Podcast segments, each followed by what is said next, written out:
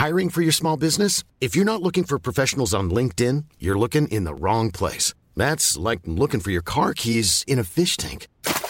LinkedIn helps you hire professionals you can't find anywhere else, even those who aren't actively searching for a new job but might be open to the perfect role. In a given month, over 70% of LinkedIn users don't even visit other leading job sites. So start looking in the right place. With LinkedIn, you can hire professionals like a professional. Post your free job on linkedin.com slash people today. Tsugi Radio. Antoine Dabrowski sur la Tsugi Radio. Sur la Tsugi Radio, c'est déjà la deuxième journée euh, du festival Bizarre ici à La Folie, dans le nord du parc de la Villette. Un festival imaginé par les équipes d'À la Folie, mais aussi de la Villette, puisque euh, le festival se déplacera comme ça entre trois pôles. À la Folie, bien sûr, euh, le pavillon Villette, que nous connaissons bien et qui va se transformer en nightclub pendant euh, quatre ou cinq nuits de fête par semaine. Donc ça commence véritablement ce soir. Et puis bien sûr, le studio de Tsugi Radio. Alors ce soir, on, va, on voyage un peu sur Tsugi Radio. On fait quelque chose qu'on n'a pas fait depuis très longtemps, c'est-à-dire traverser l'Atlantique pour aller euh, sur la côte est des États-Unis, du côté de New York, retrouver deux DJ qui joueront le dimanche 24 octobre pour euh, le closing un peu de, de, ce bizarre festival. C'est Mike Servido et Justin Cudmore qui sont en direct sur Tsugi Radio. Hello guys. Hello, hi. Uh, you did a, a special podcast for us back to back. Uh, we're going to talk about that later. But first questions, Justin, uh, when was the last time you played in Paris? Um, it was actually New Year's from going from 2019 into 2020. Um, I played at À la Folie uh, for Mustang. Um, I did a back to back with another US DJ, Chris Cruz. Um, it was really fantastic. And then Boris from Berghain. he closed the night. Um, it was a very special night. Um, we were all very excited about the year 2020 to come. We had no idea of what was about to happen three months later. So definitely coming full circle because this will be the first gig for both of us back in Europe, almost 18 months, 20 months. Um, because, you know, we've been living in New York, stuck in New York. Um, just recently started playing again as clubs reopened here this summer. Um, but this will be our first tour um, back abroad. I mean, we used to play outside of the States quite often. So we're just excited to get back on the road for sure. Mike, same question. Uh, when was the last time you played in Paris? I actually don't know exactly. you know, I would play Paris two, three times a year. So, but I actually don't remember. It's been so long. so 2019 seems like an an eternity ago. So Mike, you used to play at Concrete, and what was the other club in Paris? yeah, Rex Club and Concrete, and I played other venues in Paris too. I mean, Paris has always been um, one of my favorite cities. It's always been a very receptive crowd. 2019 was very hectic for me. A lot of gigs, a lot of travels to Europe, and to have that completely taken away, um, it's it's it's been a strange feeling. And you know, slowly getting back to it here in the states um, over the last few months, um, from springtime to summer. I mean, it's like riding a bike. You know, you pick it back up with no problem. You know, maybe the anxiety and the anticipation is a lot, but I personally felt good about playing again and was very excited. Uh, during the pandemic, you know, I, I was consistently doing streams, playing at home just for my sanity. Um, so that definitely helped me being able to play constantly, even though, you know, there was no club or no events. Playing at home for my sanity was great. I mean, I really enjoyed that. It was just different. How was reopening back in New York City? It was a slow process. There was initially some underground parties here that were happening sort of illegally off the books. That we did not partake in. Yeah, that we were, you know, the scene here was a bit um, unsure about the those the, those events and kind of the negative effects that it could have as you know unvaccinated people partied inside um, before we were supposed to, and you know we were you know thinking that that would just prolong this process until we were able to safely get back in the clubs. Um, but once we all got vaccinated, um, events and clubs started opening with small capacity and vaccination required. Um, and a lot of things started outdoors first in the spring. And I would say Pride here at the end of June 2021 felt like, you know, a big kickoff for everyone here in the scene. It was a big weekend. And then I, I feel like since the end of June till now, it's just, just been kind of nonstop with many parties um, every weekend. And I also think a lot of events in, in the States moved to New York City or to Miami just because New York was especially open ahead of some other states. And we were kind of ahead of the curve with this Excelsior Pass, this app that could track your vaccinations. But I would say for the last few months, we've been fully open. It's been um, interesting, really fun to get into clubs. Um, initially, maybe feels a little weird because it doesn't feel almost the same as last time, but everyone, it's like, you know, it's a new, definitely a new dynamic, but very excited to be able to you know gather and listen to music with friends mm-hmm. and you know we've both been starting to play shows um, it's exciting. Yeah the majority of new york was outside too. I mean there was uh, like justin said it's, it's a very di- different atmosphere um, a different playing ground. Uh, you know the parties have kind of tripled since things have opened up. Um, there's you know anywhere from six to eight parties a night from friday to sunday um, there's a lot of outdoor venues, a lot of outdoor space that has been utilized in the last several months. Um, it definitely made it more exciting. Um, I think everyone's energy was just ready to go.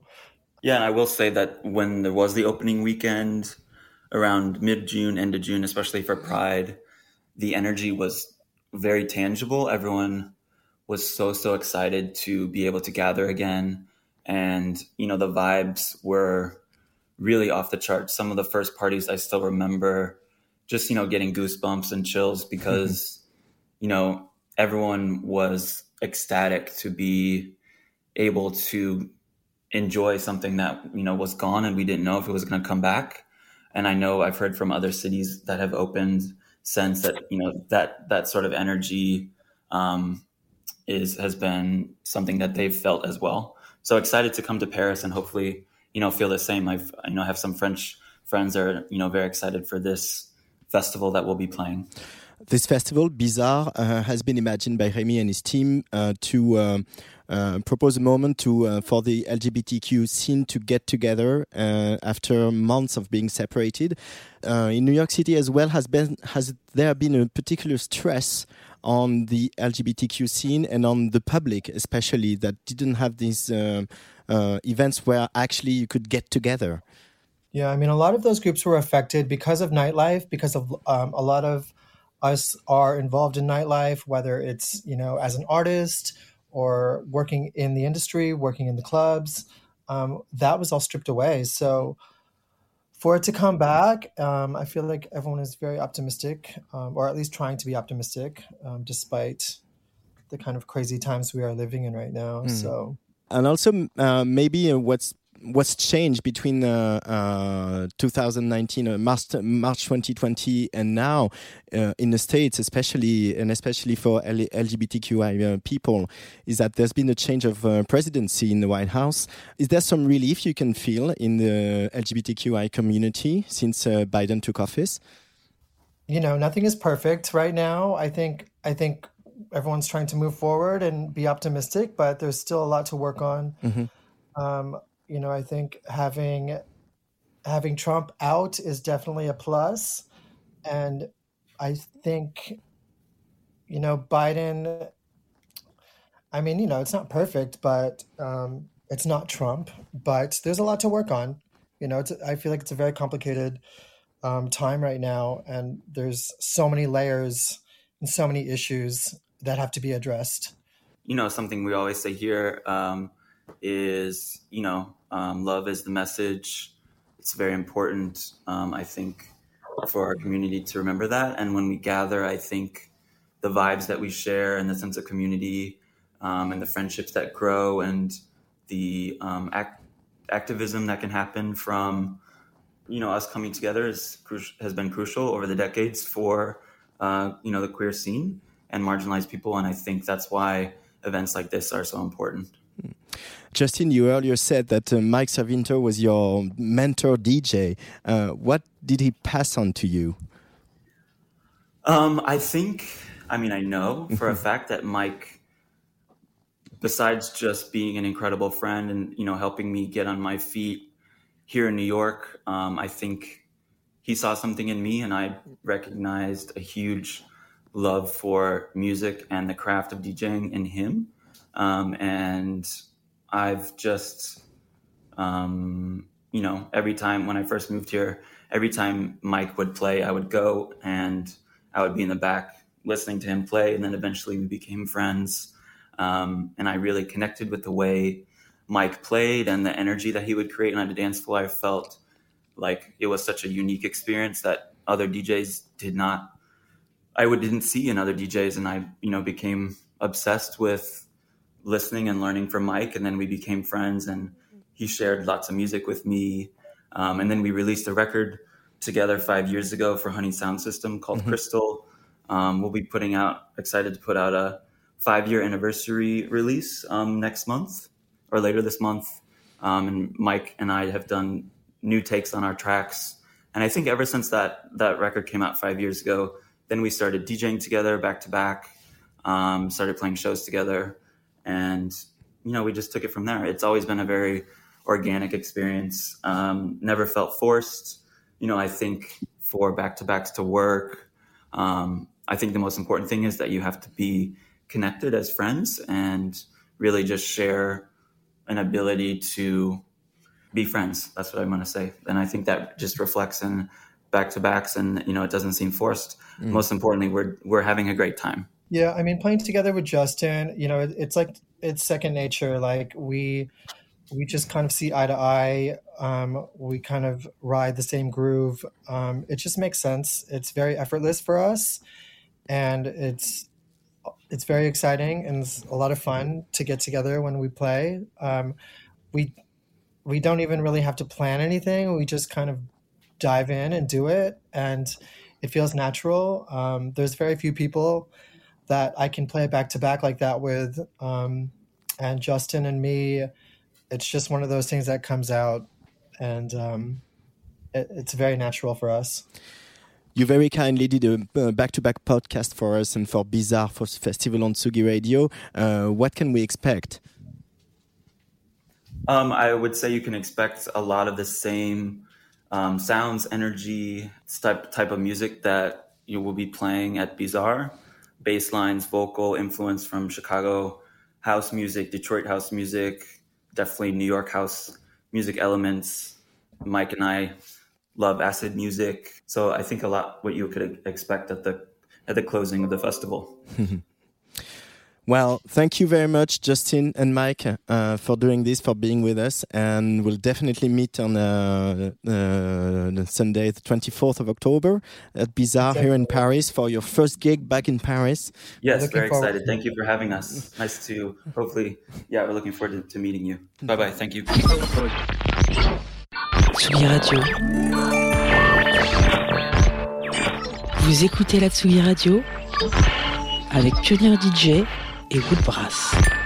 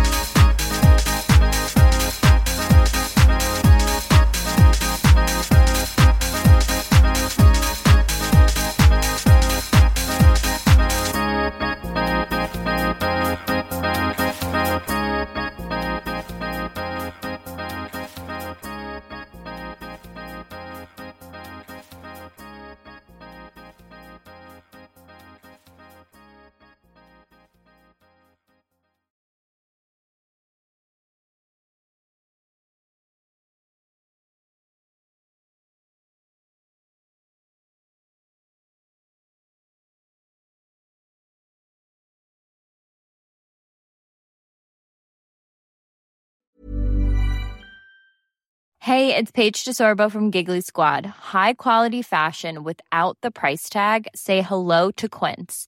I'm snagging high-end essentials like cozy cashmere sweaters, sleek leather jackets, fine jewelry, and so much more. With Quince being 50 to 80% less than similar brands. And they partner with factories that prioritize safe, ethical, and responsible manufacturing. I love that. Luxury quality within reach. Go to quince.com slash style to get free shipping and 365 day returns on your next order. Quince.com slash style.